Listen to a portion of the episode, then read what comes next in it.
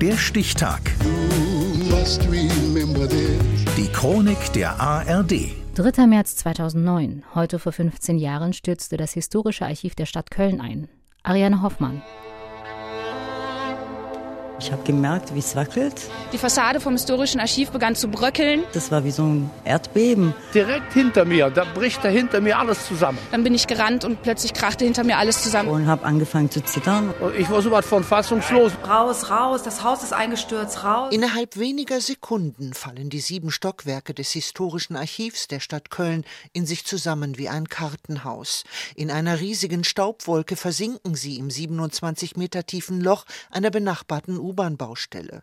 Die Nachrichten an diesem Dienstag, dem 3. März 2009, überschlagen sich. Solche Bilder hat es in der Kölner Südstadt zuletzt im Krieg gegeben. Eine riesige Staubwolke. Für Polizei und Feuerwehr wurde Großalarm ausgelöst. Da bin ich hier um die Ecke gesausen, da kam diese Staubwolke schon hinter mir. Mein Gedanke war, da muss es Tote geben, da muss es Verschüttete geben, da muss es Verletzte geben. Stefan Neuhoff, Direktor der Kölner Berufsfeuerwehr, behält recht.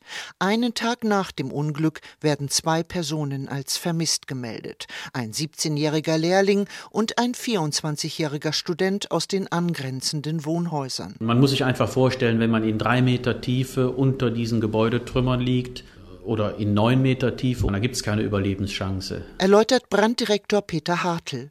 Erst nach fünf und zehn Tagen werden die Leichen der beiden jungen Männer gefunden, begraben unter Tonnen von Schutt und Tausenden alter Urkunden, wertvolle Nachlässe bedeutender Komponisten, Architekten und Schriftsteller wie Heinrich Böll, zurückgehend bis auf das Jahr 922.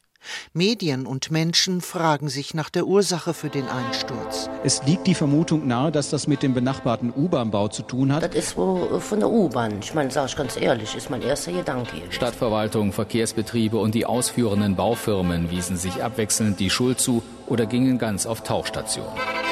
Schnell kommt raus, dass Schlamperei und Fehler beim benachbarten U-Bahn-Bau schuld sind an der Katastrophe.